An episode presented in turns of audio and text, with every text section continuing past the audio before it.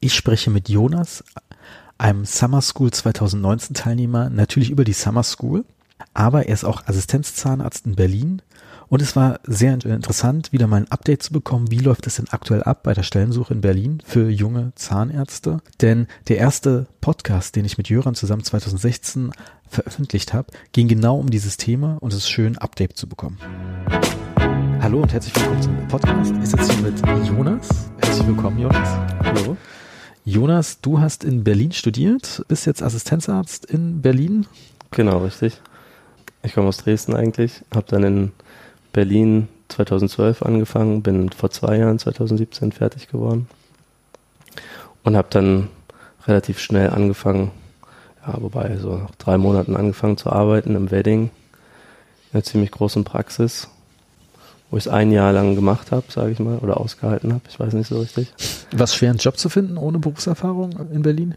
Naja, es ist so ein bisschen, es gibt viele Stellen, aber die die Bedingungen sind, glaube ich, nicht die besten. Also da denke ich, ist man in Süddeutschland vielleicht ein bisschen besser beraten. Das kennst du ja selbst. Hast du ja, glaube ich, einen Podcast schon mal drüber gemacht. Nee, deshalb frage ich. Ich brauche immer ein Update. Genau, richtig. ja, die Bezahlung ist nicht so, nicht so super. Das ist vielleicht am Anfang auch nicht das, worauf es ankommt. Aber es ist ein bisschen schwer, glaube ich, am Anfang zu wissen, wo man hin will, worauf man Lust hat.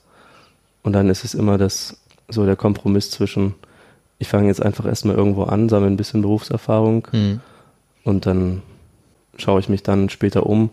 Oder die erste Stelle schon, soll schon, schon die sein, wo, wo es dann hingeht. Und dann suche ich lieber ein bisschen länger. Mhm. Und ich glaube, ich habe mich für den ersten Weg entschieden, einfach erstmal anfangen.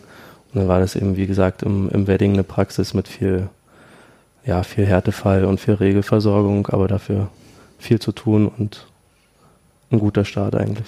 Sind eigentlich viele aus deinem Semester auch in Berlin geblieben? Ja, ich würde tatsächlich sagen, die meisten sind in Berlin geblieben. Ein Freund von mir zum Beispiel ist nach Plauen gegangen, da wo er herkam. Und der ist aber tatsächlich auch nach einem Dreivierteljahr, glaube ich, wieder zurück nach Berlin ist gekommen. Ah, krass. Ja. ja. Da spielt ja vieles eine Rolle. Das ist ja am Ende dann nicht nur, nicht nur die Arbeit oder was oder die Arbeitsbedingungen oder dass man sagt, okay, man hat keine Lust auf diesen diesen Haifischbeckenkampf hier in Berlin, mhm. ähm, sondern dann das ganze soziale Umfeld und so, was man sich hier aufgebaut hat übers Studium, dann fällt es, glaube ich, den meisten doch ein bisschen schwerer zu sagen, okay, ich gehe jetzt hier weg. Mir geht es zumindest persönlich so. Ja. Gehaltsmäßig, was wurde dir am Anfang immer angeboten?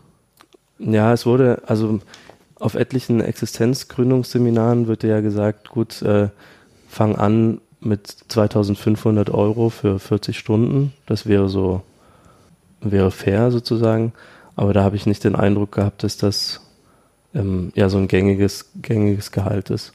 Also bei mir waren es dann am Anfang tatsächlich 2000 Euro für, weiß gar nicht, 34 Stunden, glaube ich. Hm. Ja, wo, Man könnte jetzt argumentieren, sind ja fast 2500 auf 40 Stunden.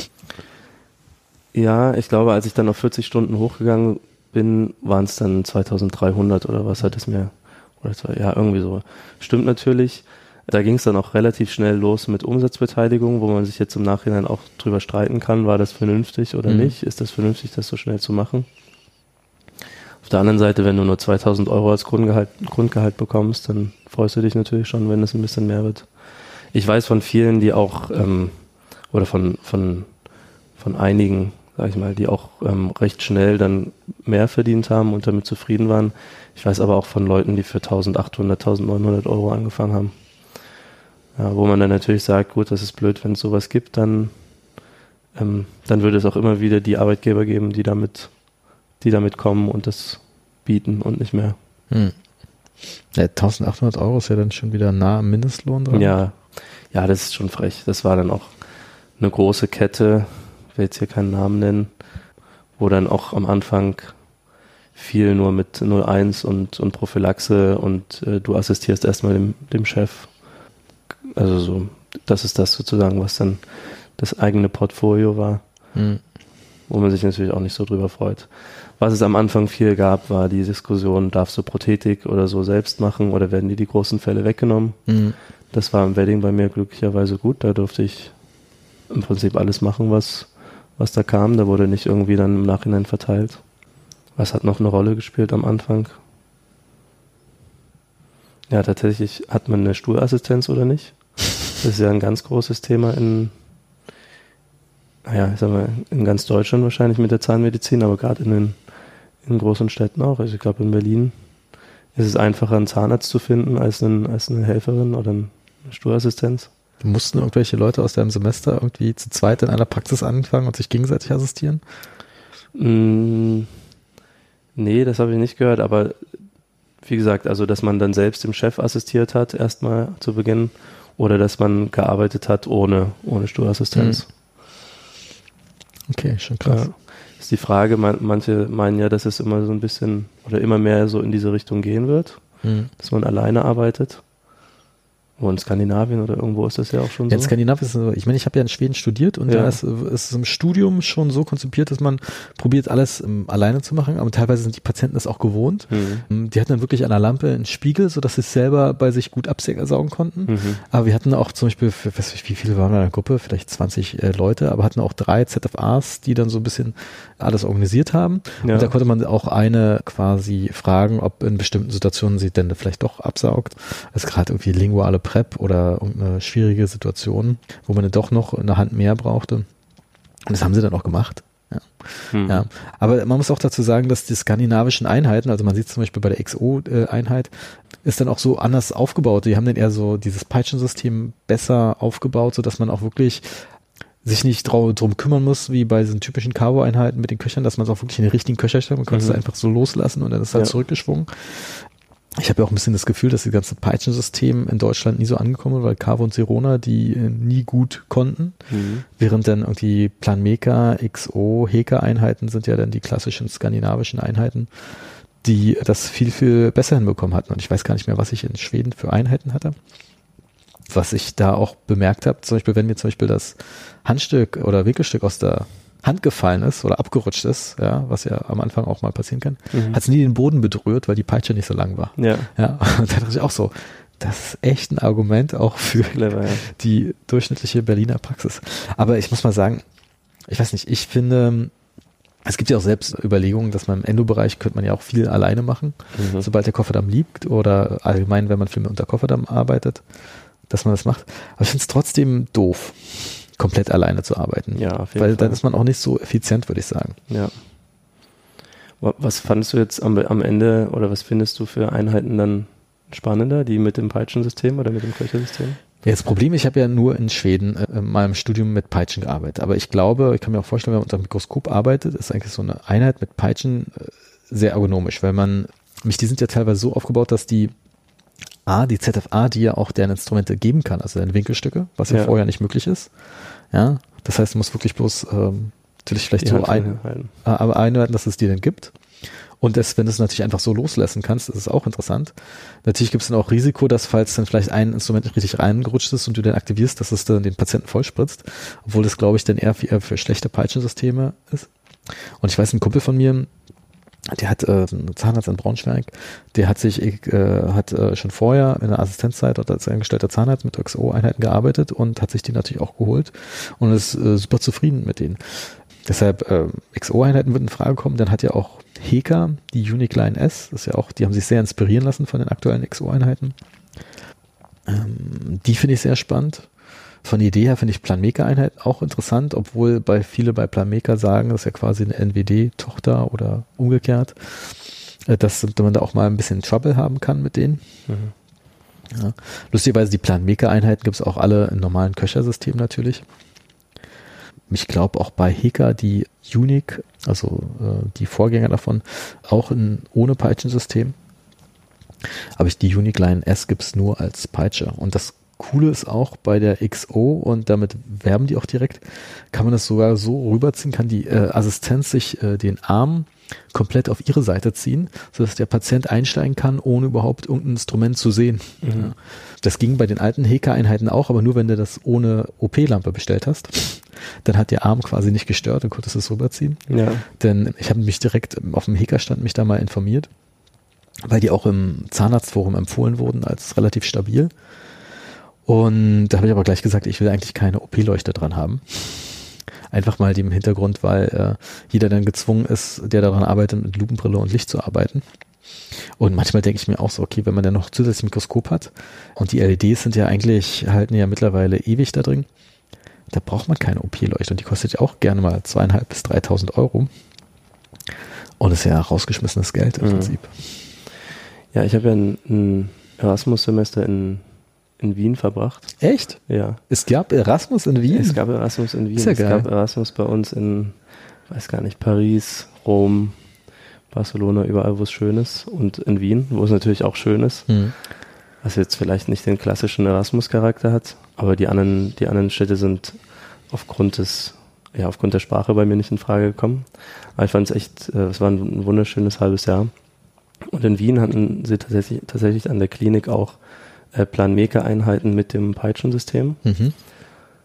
Was ich ja fürs Erste auch erstmal ergonomisch und praktisch und, und ähm, ja, interessant fand. Was mich da ein bisschen gestört hat, ist, dass man da, bilde ich mir ein, auf, auf Tray-Platz ähm, verzichten muss. Mhm. Weil natürlich dieses Schwebetray, was wir jetzt hier in unseren äh, herkömmlichen Einheiten haben, ähm, ja, entweder irgendwie so ein bisschen untergeschoben ist oder kleiner werden muss, um halt mit den Peitschen vernünftig drüber zu kommen. Hm. Und ich weiß, bei den XO-Einheiten ist es dann ja, glaube ich, so geregelt, dass sie so einen kleinen, wie so einen kleinen ähm, Rolltisch oder was äh, noch dazu haben, der dann quasi von links kommt. Ja, kann man sich dann überlegen. Ja, das, das ist, glaube ich, eine Vorliebenssache oder eine, ja, gewöhnt man sich dran. Ich meine, okay, wenn zum Beispiel die Instrumente direkt über dem Patienten sind, hast du ja noch immer rechts immer noch äh, Freiheitsgrade, um dir dann wirklich was dazu zu schieben. Das könnte ich mir dann vor, äh, auch noch vorstellen, dass dann was, was Endomotor oder irgend so ein Kartsystem da steht, wo man auch nochmal Sachen runternimmt.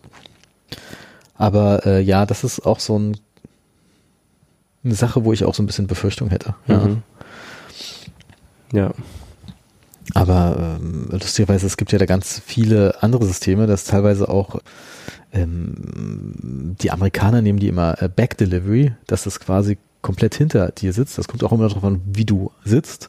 Und dass dann die ZFA dir die Instrumente quasi, quasi von dem Trace, die hinter äh, dem Zahnarzt sind, gibt. gibt. Mhm. Ja, die dann teilweise auch zurückgeschoben werden können. Also Möglichkeiten gibt es ohne Ende. Und dann habe ich auch mal gesehen, bei Morita hatten die auch Einheiten, da waren die ähm, ganzen Winkelstücke hinter dem Kopf vom Patienten. Ja, die wurden dann quasi aus dem Stuhl rausgezogen. Und das sind natürlich auch super kurze Wege, ja. was natürlich auch interessant ist. Gerade so für Pusten, Absaugen, so, so geht einmal schnell reingegriffen und geholt. Ich glaube, das Ganze hier nannte sich auch Beach-Konzept dann irgendwie. denn von einem kalifornischen Zahnarzt, glaube ich, erfunden.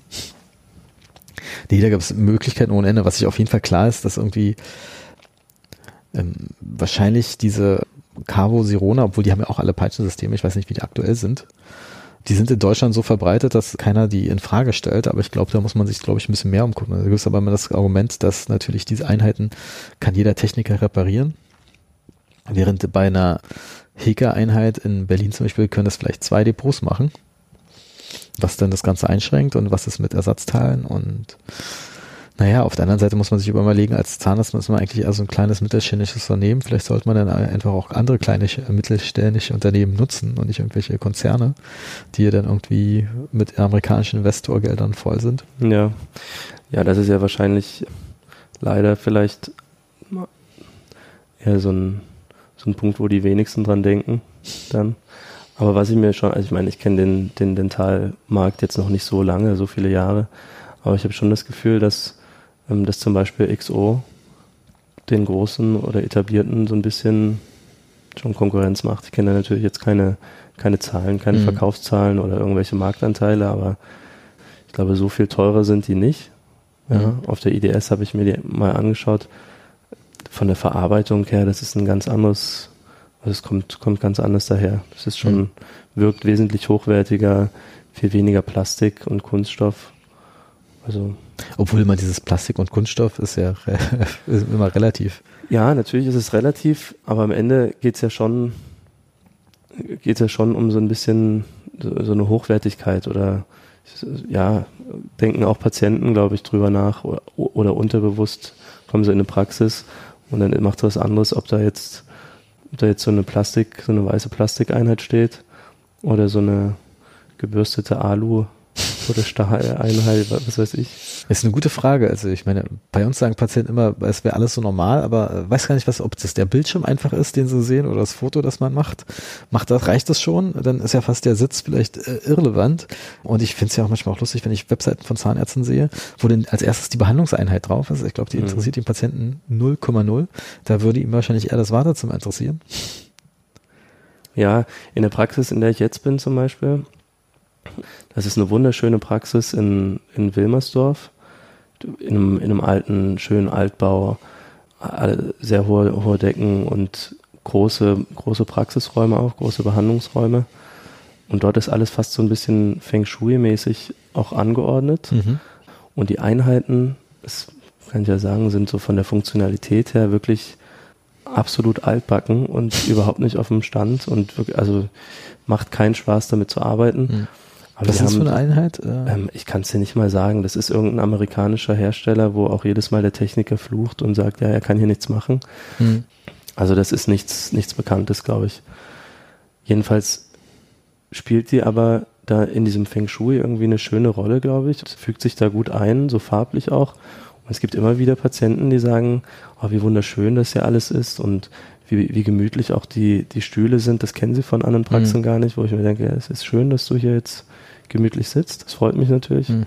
Zum Arbeiten ist es nicht so praktisch. ja.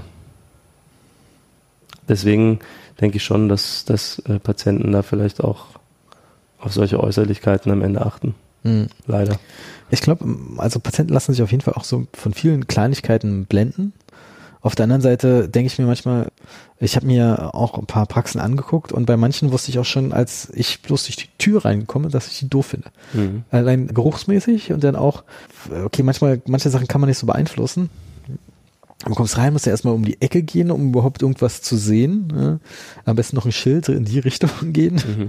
Ja, das ist alles nicht so einladend. Ich meine, also meine, äh, man muss sich jetzt auch keine Praxis haben, wo es irgendwie Champagner oder Sekt äh, am Empfang gibt. Wo es bestimmt dafür auch ein Klientel gibt. Aber es ist, glaube ich, schwierig, das rauszufinden. Aber Wartezimmer ist, glaube ich, wichtig. Man verbringt selber auch selber zu wenig im Wartezimmer. Ich kann mich erinnern, ich hatte mal ein Bewerbungsgespräch, wo ich ja dann auch lange war. Da saß ich auf Wartezimmer und fand das voll kalt, weil die, das Fenster hinter mir offen war, so angekippt. Ähm, und es war irgendwie alles nicht so auf den ersten Blick eigentlich irgendwie nicht so schön. Sehr funktionell, aber irgendwie jetzt nicht, wo ich sage, so, boah, das ist ein geiles Wartezimmer. Da habe ich dann auch schon andere gesehen wo man sich denn eher wohlfühlt. Das ist ein bisschen so fast die so IKEA-katalogmäßig dann aussehen, mhm. also ohne dass es IKEA ist. Ja, das ist interessant, dass du das sagst. Ich war ja dieses Jahr auf der Summer School von Opti mhm. und einer der interessantesten Vorträge, den ich dort gehört habe, war tatsächlich zum Thema Marketing.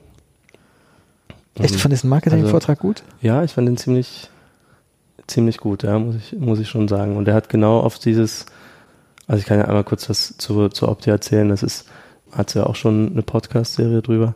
Diese Zahnarztberatung, die da oben irgendwo zwischen Kiel und Flensburg sitzen und die einmal im Jahr diese, diese Summer School ausrichten. Teilnehmer ist so über, äh, man bewirbt sich dann dafür so ein, für so ein Stipendium und das ist dann quasi umsonst. Das ist ganz nett.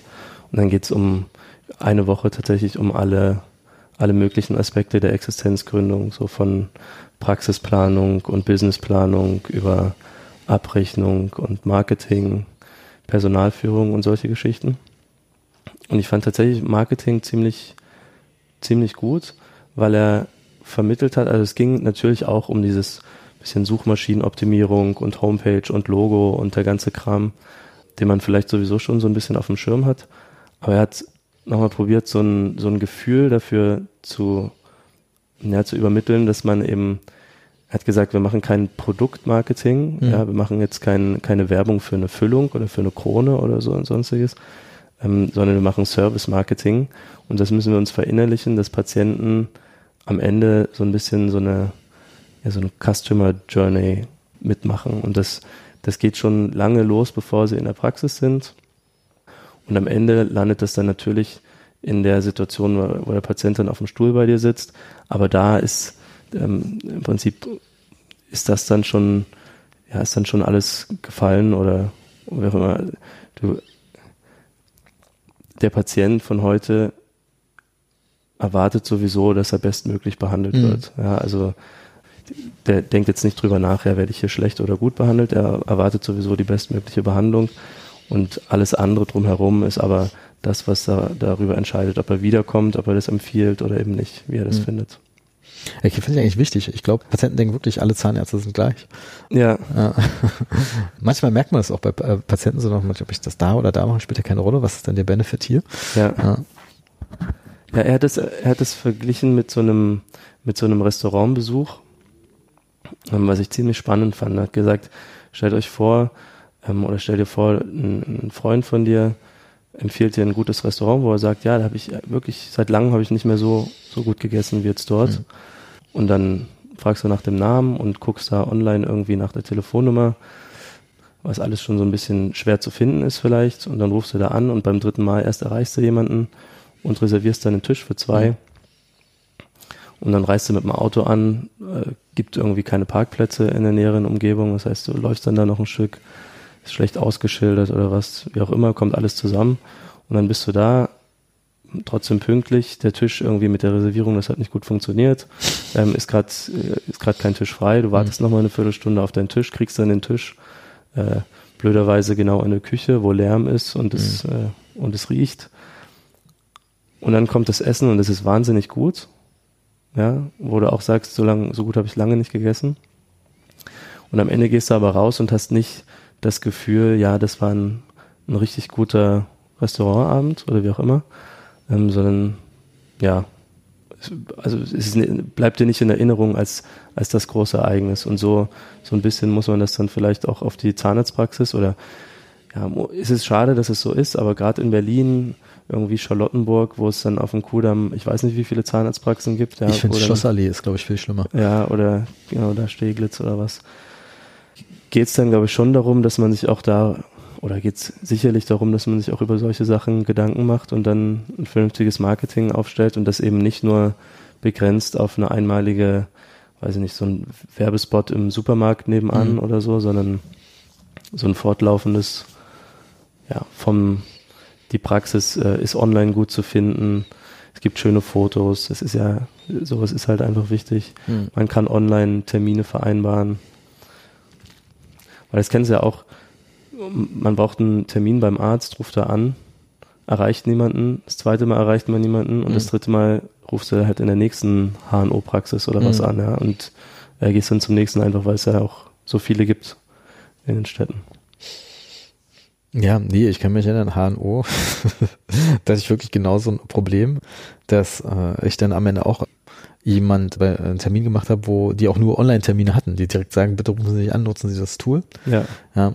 Äh, obwohl ich damals bei denen gar nicht so super zufrieden war, aber ähm, wollte halt irgendwie was abchecken lassen. Mhm. Und ähm, ja, also ich das mit den Online-Terminen ist auch mal so eine Sache. Ich habe mich da jetzt auch mal beschäftigt mit.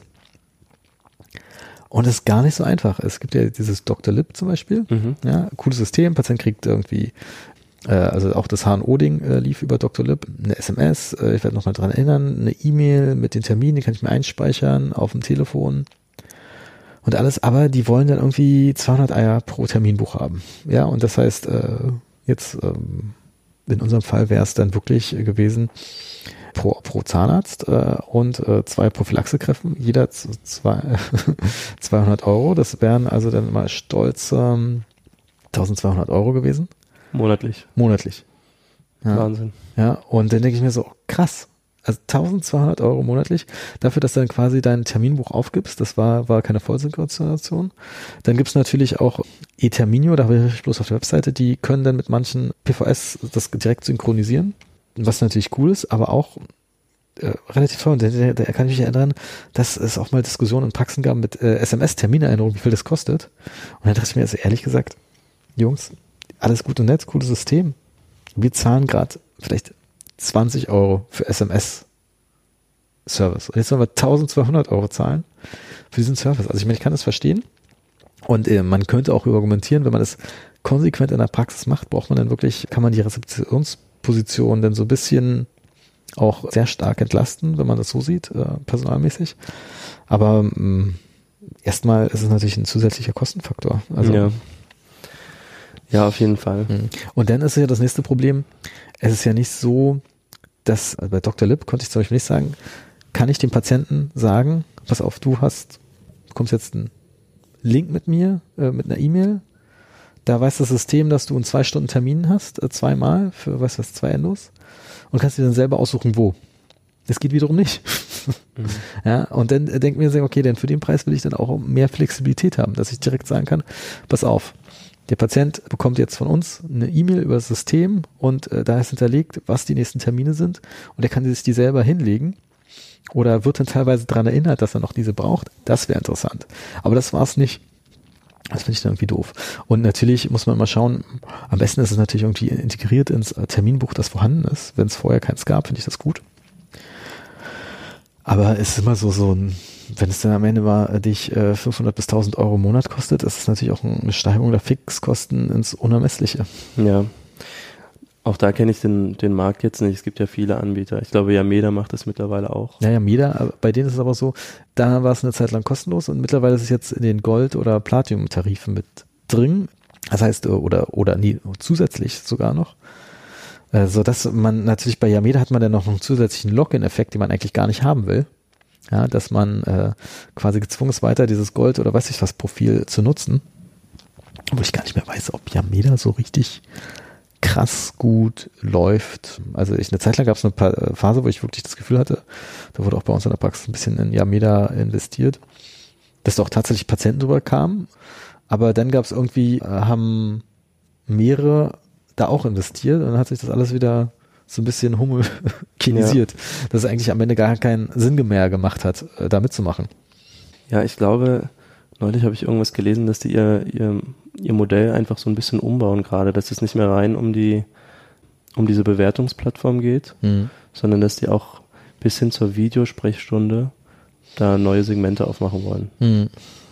Ja, wenn ich solche sage, ich will, wenn jetzt rein auf Ende fokussiert. Das ist immer schwierig, interessant. Ich meine, könnte man natürlich gewisse Beratung, kriegt man die per Video hin? Ja, okay. Das ist immer die Frage, kostet es am Ende denn mehr Zeit? Weil am Ende muss der Patient ja eh da kommen, musste bestimmte Taschentiefen messen, vielleicht doch einen Kältetest machen. Ja. ja. Das geht halt nicht. Okay, auf der anderen Seite könntest du auch sagen, liebe Überweisepraxis, schick mir die Daten und dann machen wir das. Aber ist immer auch die Frage, so Kosten-Nutzen. Wenn du dann wirklich 20 Minuten mit dich mit dem unterhältst, äh, ist ja auch deine Zeit, die dann verloren geht. Und wenn das dann am Ende bloß, ähm, weiß ich was, fünf Minuten in der Praxis sind, weil dann der Rest äh, der Aufklärung, ähm, die jemand von der Rezeption macht, ist auch wieder mal so ein Punkt, wo ich mir denke, so, wie sinnvoll ist das? Ja, die Frage ist auch, muss das dann mit einem Video sein oder kann man das nicht auch einfach übers Telefon regeln? Hm. Ärztliche Beratung kannst du ja auch übers Telefon abrechnen. Muss ja, nicht, brauchst stimmt, kein Video dazu unbedingt. Ja, stimmt. Also 10 Euro kann man abrechnen ja. oder was? Ja. Die E1. Richtig. Also, es sei denn, du hast vor, irgendwas aufzuzeichnen und das, das dem Patienten gleichzeitig zu zeigen, aber. Nee, aber Marketing ist ja schon mal ein guter Punkt gewesen. Der hat ja auch viel über Webseiten erzählt äh, und was man alles braucht. Äh, ich bin ja immer der Meinung, das ist immer ein bisschen schwierig. Am besten muss man eigentlich überlegen, wie bekomme ich den Content her? Also ähm, möchte ich den selber kreieren oder möchte ich jemanden dafür bezahlen?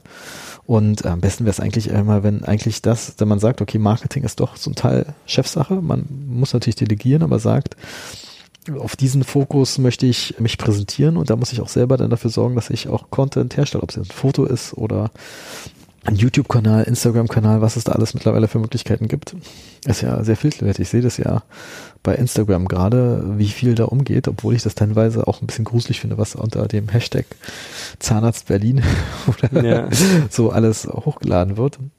Interessant, wie dann unterschiedlich die Wahrnehmung manchmal ist von Leuten. Und es ist immer die Frage, für wen macht man diesen Hashtag? Interessiert das einen Patienten überhaupt? Ich meine, ich glaube, es gibt Patienten, die gucken dann wieder speziell da drauf, weil die ein spezielles Problem haben. Und dann ist es ja gut, wenn man eine Nische hat, ähm, dass, äh, dass man da einen Kanal hat, das zu bewerben. Aber ähm, ist schwierig. Also ich sag mal so, lustigerweise, ich fand den Marketing-Vortrag, der war interessant, aber ich fand den mit am schwächsten von allen. Das wollte ich dich gerade fragen, warum? Ja. Ja, aber vielleicht bin ich da auch vorgefärbt, was Marketing angeht und dann immer sage so, ähm, dass ich nicht das Gefühl habe, oder, ist es, oder keiner weiß ja, wie der Google-Algorithmus funktioniert. Ja, ist ja alles bloß immer so akademisches Raten. Da gibt es irgendwie so ein Standardprogramm, das relativ gut funktioniert, weil viele andere Zahnarztpraxen keine Internetseite haben. Mhm. Ja, aber manchmal denke ich mir auch so, was man, die man manchmal dann auch an Komplettpakete für diese Webseiten-Design aufgerufen wird, finde ich das dann dann könnte man sich sogar als Zahnarzt hinsetzen und dann lieber über YouTube-Videos WordPress lernen oder irgendeine andere äh, Plattform äh, sich da probieren, da so ein bisschen Experte zu sein. Am Ende muss man ja eh sehr viel selber optimieren. Man muss da schon selber äh, die Öffnungszeiten auch mal optimieren können oder ein paar News optimieren äh, können. Ja. manche schreiben ja auch bloß Blogartikel, weil sie das Gefühl haben, dass sie es müssen, ja, aber nicht, weil sie Bock drauf haben. Ja. Und es muss halt immer zu einem passen. Also was ich gut fand, war eigentlich der Personalteil. Mhm. Ja, obwohl natürlich der Typ so, das ist ein älterer Psychologe, ja, ja, genau. quasi direkt von den 68ern. Ja. ja, ach, das ist tatsächlich ein Vortrag, an den ich, ich weiß gar nicht warum, aber an den ich nicht so viel, viel Erinnerungen auch mehr habe und aus dem ich, glaube ich, nicht so viel äh, mitgenommen habe. Ich weiß nicht, ob wir am Abend vorher ob der eine ungünstige Zeit einfach hatte, mhm. der Vortrag, an dem der war oder was, aber irgendwas, ja. Das war natürlich sehr, ich glaube, ich habe mir ein bisschen konkreteres vielleicht unter dem, unter der Überschrift Personalführung vorgestellt, mhm. wobei ich dir jetzt nicht mal genau sagen könnte, was ich mir da vielleicht vorgestellt habe, aber ja, das war sehr, Du wolltest ja. wissen, wie es ist, ein Boss zu sein. genau. Ja, nee, da geht's eher so um zwischenmenschliche ja, Sachen. Genau. Äh, wie sorgt man dafür, dass ähm, das Personal da glücklich ist, motiviert, sowas. Also es ist nicht so, dass man sagt, äh, pass auf, äh, zum Beispiel, ich habe hier zum Beispiel so ein Buch rumstehen, ich habe gerade den Namen nicht, aber 40 Punkte für eine erfolgreiche Zahnarztpraxis oder so. Und da steht zum Beispiel irgendwie klarer formuliert, wenn du eine Teamsetzung machst, machst du die montags, nicht freitags. Weil freitags gehen die ganzen Mädels feiern und vergessen alles, montags muss sie sein. Genau. Das ist keine Wohlfühlveranstaltung, das wird im Stehen gemacht, die Punkte werden abgearbeitet, es gibt nichts zu essen. genau. Ja. Und solche, solche Punkte habe ich mir, glaube ich, mehr erhofft. Mhm. So wirklich so was Handfestes. Weil diese, er hat dann auch von vielen Seminaren gesprochen, die man besuchen könnte und mhm. von irgendwelchen Theorien und Lehren, die, die Dinge so sehen oder Dinge so sehen. Das war mir fast ein bisschen zu, naja, so, weißt du, was ich meine? Also nicht, nicht wirklich in die Praxis integrierbar. Mhm ja, wo dann, ich glaube, wo dann viele Mitarbeiter dann auch sagen, ja, jetzt hat der Chef hier wieder irgendwie so ein, so ein Pseudobuch gelesen und kommt mit der nächsten Idee auf, ähm, aber interessiert mich alles nicht, lache ich drüber. Okay, das ist natürlich immer schwierig, wenn das Personal schon so weit ist, der Chef hat mal wieder. Natürlich, richtig, aber ja, fast schon esoterisch, das war das Wort, was ich gesucht habe. Echt? Okay. Ja, okay, kann ich, ich glaube, ich glaube, ich weiß, was du meinst. Dass manchmal braucht man dann so eher so so die knallharten Fakten hier ja. äh, oder vielleicht so die Stories. Pass auf, der Zahnarzt war nicht erfolgreich, weil ja. und so hat das geschafft. Ich kann mich auch im Podcast erinnern, da haben wir dann irgendwie auch, also nach dem Motto, da hat die ganze Praxis plötzlich äh, gegen den Zahnarzt so ein bisschen rebelliert, so wir wollen jetzt eine Gehaltserhöhung, so alle mhm. zusammen. Und das hat er sich am nächsten Tag mit denen hingesetzt, hallo, ihr Lieben, ihr seid alle gefeuert. Mhm. Also in Deutschland vielleicht auch nicht so direkt umsetzbar, aber der hat einfach eingesehen, das ganze Team muss ich jetzt auswechseln äh, und neu, von neu anfangen und es geht halt nicht so. Und zur Not äh, äh, muss ich halt die Öffnungszeiten mal vorübergehend einschränken, bis das alles so sich umgewandelt hat. Jemand auch zu finden, der wirklich dann auch Praxen überhaupt die Erfahrung hat, Praxen so A zu beraten und B dann auch so ein bisschen äh, Personal-Background ist, glaube ich, schwierig. Mhm. Wie war denn der Abrechnungsteil? Der ist ja dies, dieses Jahr neu gewesen. Ja, wir hatten zwei Teile Abrechnung. Einer hieß, glaube ich, Praxis und einer hieß Theorie. Was ich bis jetzt noch nicht so ganz verstanden habe, warum diese Unterscheidung oder wozu diese Unterscheidung. Einer war von Daisy und der andere kann ich dir gar nicht mehr sagen. Ich glaube von diesem BFS. BFS, ja. ja. Jackie oder wie sie hieß. Genau. Ja. ja, die Abrechnungsseminare, die, die finde ich schon immer gut, muss ich eigentlich sagen. Neben mir saß jemand, ein Mädel, die hat gesagt, ach, ich habe schon so viele Abrechnungsseminare gehört. Und klar, ich habe auch schon einige Abrechnungsseminare gehört, ja, gerade als so ähm, als Berufsstarter oder in diesen Berufsstarter-Seminaren hört mhm. man ja ganz häufig was dazu. Und ich glaube, es ist schwierig, so ein so ein strukturiertes Abrechnungsseminar tatsächlich zu bauen Hm. oder zu konzipieren. Aber trotzdem habe ich in jedem Abrechnungsseminar bisher so, weiß nicht, so vier, fünf Facts gehabt, die ich mir aufschreibe, wo ich mit in die Praxis gehe und sage, ach, wusstet ihr, wir können das so und so machen oder wir müssen das eigentlich so und so machen. Hm. Gerade so im Endo-Bereich haben wir lange Zeit die, die Pfeilen extra berechnet, auch bei GKV-Patienten. Die Todsünde. Wo mir dann, ja genau, wo mir dann gesagt wurde, ja, das, das dürft ihr gar nicht. Das äh, müsst ihr irgendwie über dann die Faktoren bei der Füß oder, oder Mhm. was äh, regeln. Ja, und dann sind immer so ein paar Sachen, wo ich denke, ach cool, interessant, das nimmt man mit. Natürlich ist da auch viel drumherum, wo man dann sagt, ja, das habe ich schon fünfmal gehört und das ist Mhm. mir alles nichts Neues. Aber ja, Ach, das war übrigens nicht Jackie, die das gehalten hat, sondern jemand anders. Die nämlich direkt im Büro, Jackie ist eher Außendienst von BFS. Und äh, die andere, die ist denn in-house und macht diese ganze Abrechnung. Denn ja, ich weiß, äh, von Daisy war Christian Vergin da, der Genau, war zum richtig. Mal da. Ja, ja. Das war ja mein Praxismanager in Brieselang damals. Ach ja, Ja. ja, cooler Typ. Ja, ich glaube, der, der hat garantiert das gesagt mit äh, Zuzahlungsverbot bei der Endo. Ja, Das passt zu ihm. Ja, aber wie gesagt, auch dort doppeln sich dann natürlich Infos, ne, innerhalb, also zwischen den beiden Seminaren. Mhm. Das ist, glaube ich, lässt sich nicht verhindern. Aber tut der Sache auch keinen Abbruch. Also ich fand es trotzdem gut. Businessplanung fand ich super Mhm. von Sven Neumann selbst. Da hatten wir ein bisschen das Pech, dass, dass es quasi im Zeitplan, ich weiß gar nicht mehr, irgendwas war da, dass, dass er quasi seinen Vortrag bei uns ausgerechnet in der Gruppe, du wirst dann ja in Klassen geteilt, ich weiß gar nicht mehr, wir hatten sechs oder sieben Klassen oder was. Ähm, jeder kriegt am Anfang, jede Klasse kriegt am Anfang einen Stundenplan und dann laufen alle, das heißt also diese, die Referenten und Referentinnen halten quasi dauerhaft ihre Vorträge, ja, und Mhm. jedes Mal sitzt dann eine andere Klasse da. Und bei uns war es dann leider so, dass der Sven äh, seinen, seinen Vortrag so ein bisschen zusammenkürzen musste im Schnelldurchlauf. Aber trotzdem, also das war, glaube ich, so ein bisschen das Highlight und auch für viele, glaube ich, der Kern, Kernpunkt, warum sie gesagt haben, sie fahren da zur, zur Summer School. Weil da geht's dann tatsächlich so um das, ja, um diese, um dieses eigentliche Existenzgründerding. Worauf musst du achten? Wie Mhm. guckst du dir Praxen an? Was für Zahlen sind wichtig? Wie läuft das überhaupt mit der Finanzierung? Hm. Ja. Ja. Nee, ähm, nee, Sven war super. Äh, Bei uns war, hat ja auch Christian Hen Henricki äh, noch was erzählt. Diesmal hat er sich, glaube ich, da eher aus den Vorträgen rausgehalten. Ja. Leider, muss ich persönlich Ja. sagen. Ja. Weil äh, er hat manchmal, das ist cool an der Summer School, wenn du halt auch eine bestimmte Frage hast, kannst du dir und die dann dort stellen kannst, sei es zur Abrechnung, sei es zur einem Businessplan oder was was auch Mietvertrag, da können die dir teilweise echt gute Antworten geben. Zum Beispiel, ich hatte das Problem oder hatte so ein bisschen erzählt, dass ich auch in Mietvertragsverhandlungen war. Und am Ende das Problem war, dass die ähm, quasi nach jeder Option sich offen lassen wollen wollten, dass sie, dass die Miete neu festlegen können. Und das war für mich der, natürlich der Dealbreaker. Aber ich, äh, darauf lasse ich mich doch nicht ein, dass ich nicht weiß, was ich in fünf Jahren dafür zahlen Mhm. lasse. Und dann meinte Christian gleich, ja, okay, das Problem haben wir häufiger. Kannst höchstens probieren, eine Klausel reinzubringen, dass die Mieterhöhung aber nicht so und so viel mehr sein kann als das, sodass du wieder eine Berechnung drin hast. Ja, also dass man sich dann schon auf irgendwie das Prognostizierbare macht, dass es nicht äh, übermäßig erhöhen können. Und das fand ich schon gut. Dann hätte ich in dem Moment nicht dran gedacht. Ich weiß nicht, ob die Personen damals sich auch überhaupt auf sowas hätten eingelassen.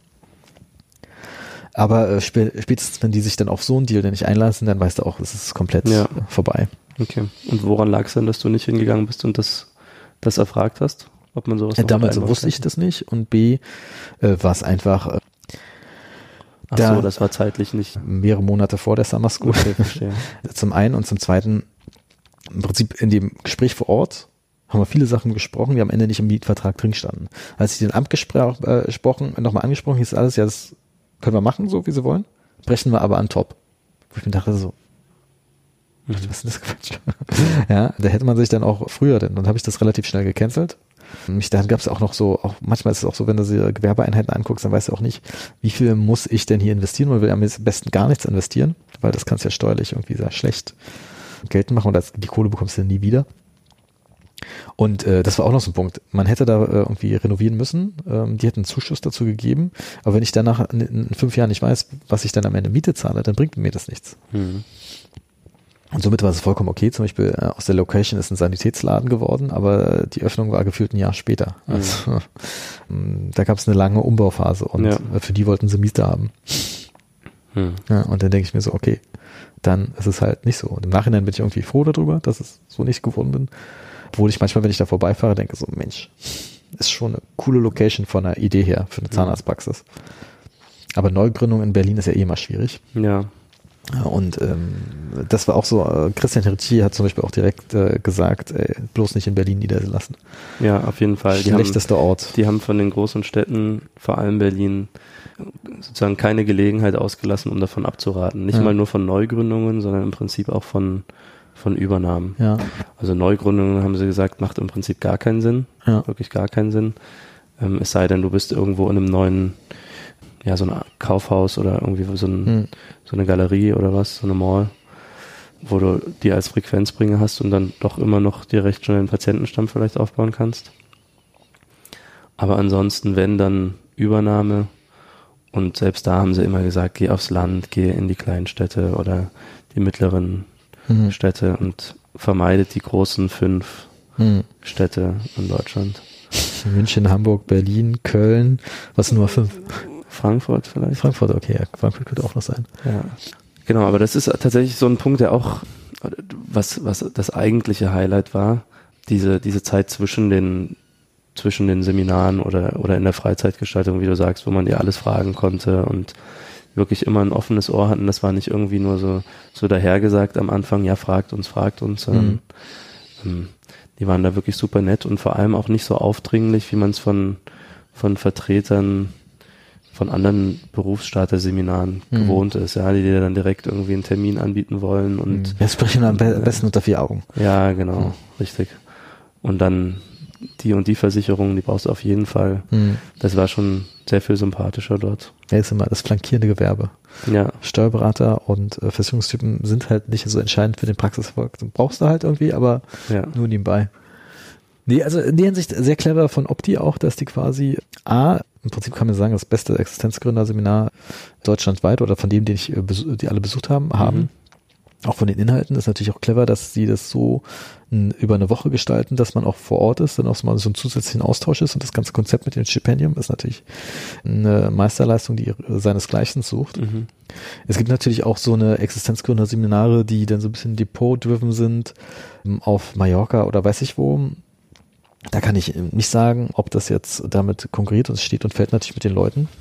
Aber natürlich ein Depot hat natürlich immer einen anderen Drive als so eine Beratergesellschaft, ja, die dann eher wirklich ähm, der Erfolg des Zahnarztes wichtiger ist als, ähm, ähm, auch wenn ich jetzt dann vielleicht den Depots einzeln äh, auf dem Schuh trete, aber die wollen natürlich primär natürlich auch den Erfolg des Zahnarztes haben, aber im Prinzip in ihrem Portfolio. ja, genau. Hm.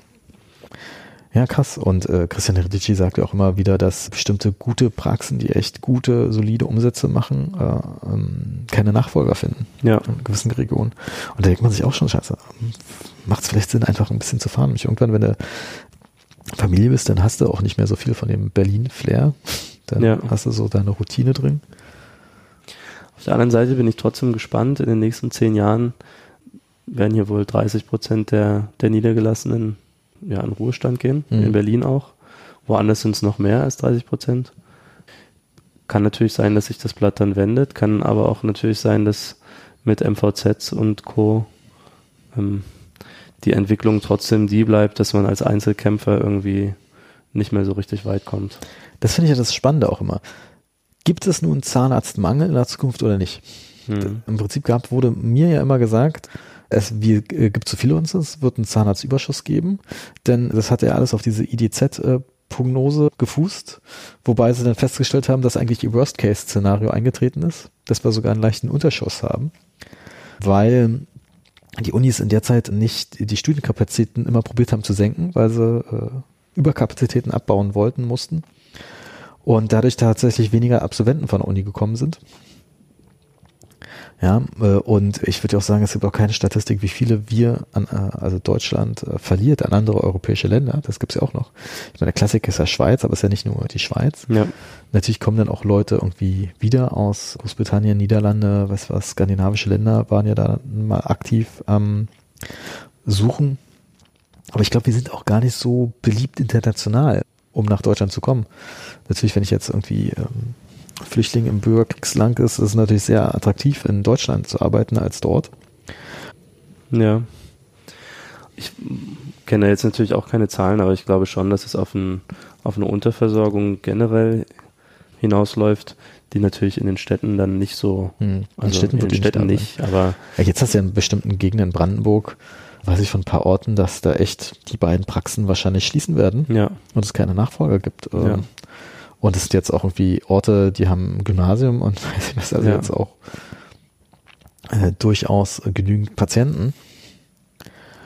Deshalb äh, ist es natürlich spannend, was die Zukunft so bringt. Ähm, und ähm, ich meine, ich kann im Prinzip, ist ja immer die Empfehlung von Christian Sven, äh, eher, eher im ländlichen Raum unterzukommen. Wenn man da teilweise nur die Tür aufmachen muss und keine Marketingkosten dann hat, mhm. Was ja wirklich vorteilhaft ist. ja. Aber erzähl noch mehr von der Summer School. Ihr hattet nicht so gutes Wetter wie wir. Das habe ich schon Genau, gehört. richtig. Das haben wir so oft dort gehört. Ach, letztes Jahr hatten wir so Glück mit dem Wetter und dieses Jahr war es nicht ganz so. Wir haben am Dienstag, also die, die geben sich dann schon auch dort Mühe mit einem Freizeitprogramm. Mhm. Man hat quasi immer vormittags einen Kurs, nachmittags einen Kurs und danach steht irgendein Freizeitprogramm auf dem, auf dem Stundenplan. Am Montag hatten wir einen Mentalisten, den hattet ihr wahrscheinlich auch, Mhm. oder? Der war schon ziemlich cool. Und Dienstag war dann eine Fahrradtour geplant und da hat es dann halt äh, leider geregnet. Es ging trotzdem, wir sind trotzdem Fahrrad gefahren. Aber grundsätzlich, wenn man da dann an der Ostsee ist, freut man sich natürlich eigentlich auf, auf besseres Wetter als Mhm. das, was wir da hatten. Ja.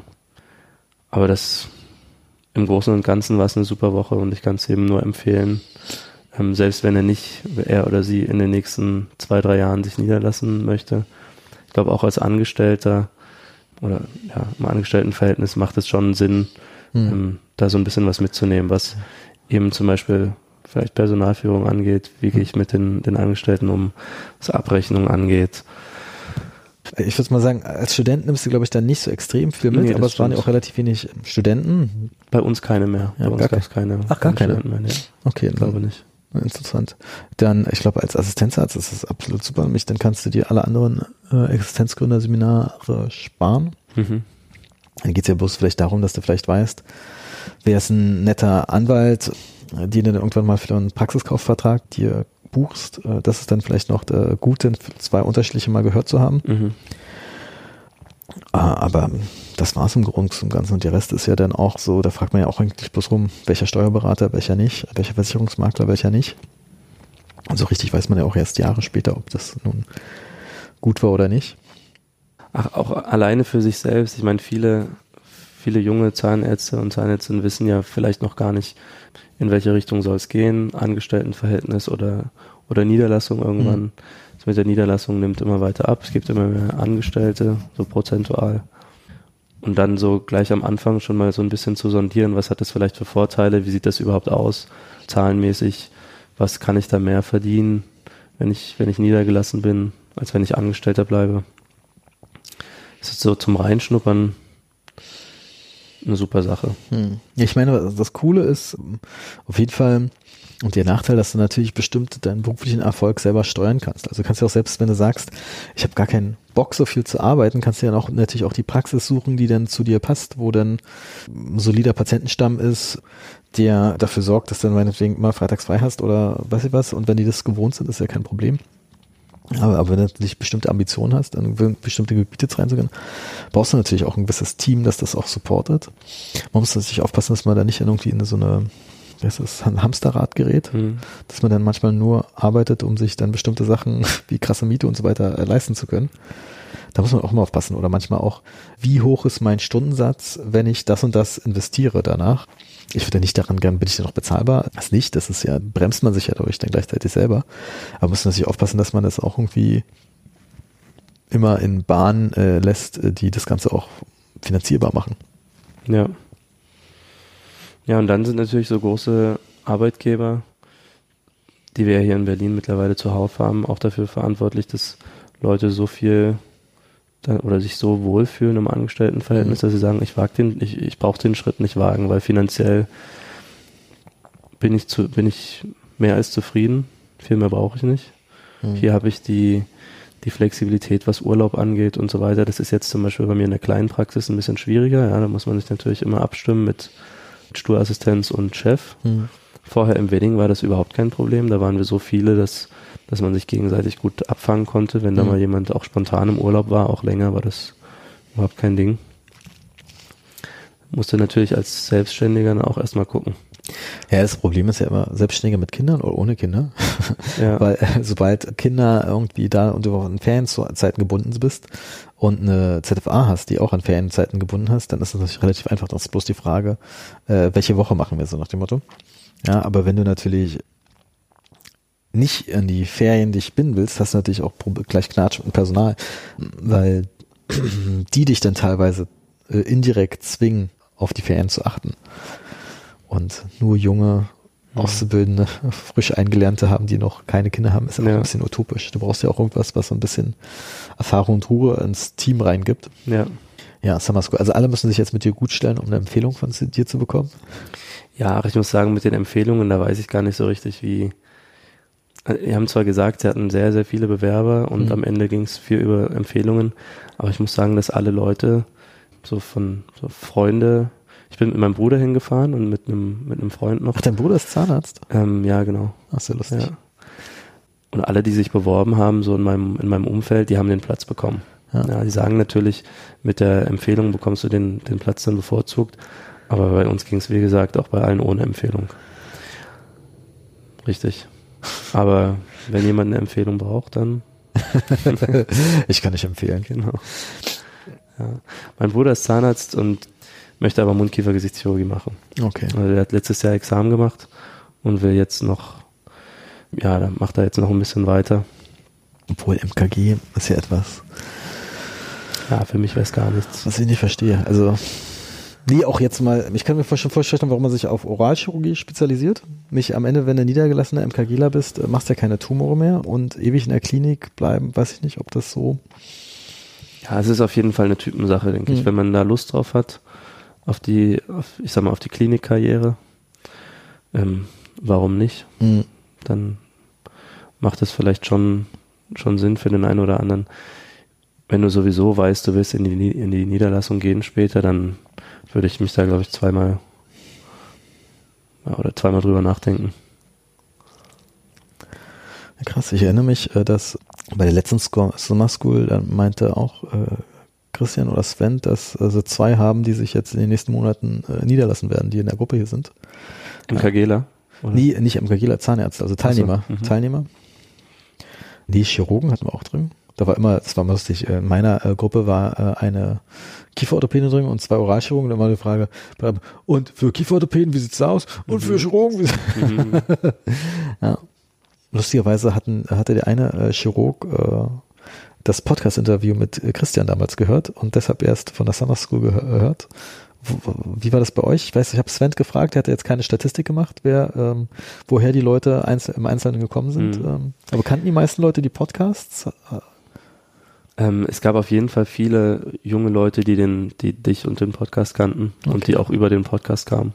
Okay, krass. Also ich habe es von einigen gehört. So im Großen und Ganzen weiß ich nicht, wo die, hm. wo die meisten es her haben. Ich weiß, bei uns zum Beispiel haben sie dann auch Flyer verteilt im, mit dem Examen. Ich weiß gar nicht mehr, wo wir uns, wo, wo uns dieser Flyer in die Hand gedrückt hm. wurde, aber da wurde im Prinzip für die Summer School geworben. Das werden sie wahrscheinlich mittlerweile an allen Standorten machen. Ja, ja, die sind da, glaube ich, relativ äh, gut vernetzt.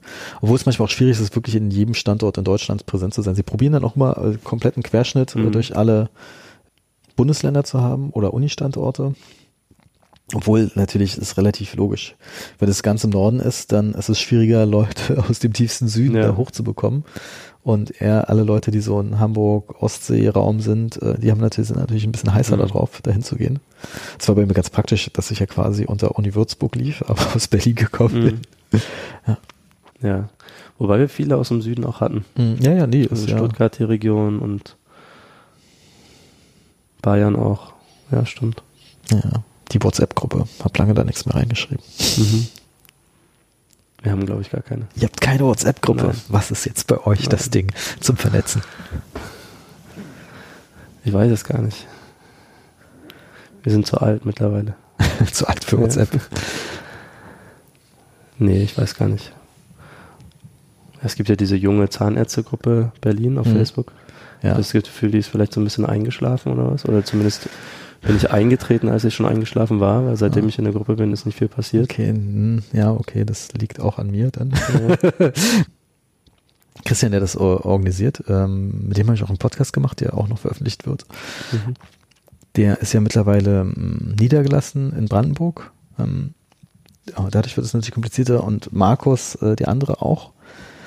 Äh, aber ähm, ist eigentlich geplant, dass wir da nochmal was äh, starten machen. Im Prinzip die letzte Aktion war ja im Januar, wo wir uns zum ersten Mal kennengelernt Mhm, haben. genau, richtig. Ja. Siehst du, und da habe ich gar nicht von der, äh, da war ich noch gar nicht in der Gruppe. Ach so, da hieß Ja. es, komm rein, dann weißt du. Ja. Ich glaube, du hattest das auch in der Dentalfamilie gepostet Mhm. vielleicht. Ja, das kann sein. Das, Ja. das auf mehreren Kanälen muss man das immer machen. Das ist manchmal schwierig für eine sehr lokalisierte äh, Sache, da äh, das Ganze machen. Aber ich meine, der Kurs war ja, äh, war ja ausreichend viele Teilnehmer und das Mhm. cool, Jonas. Vielen Dank, war. Letzte Worte. Ich grüße alle. Ich grüße alle Zahnärzte in Berlin. Und Deutschland. Summer School Teilnehmer von 2019. Ja. Und die junge Zahnärztegruppe Berlin. Gutes Schlusswort. Vielen Dank. Danke.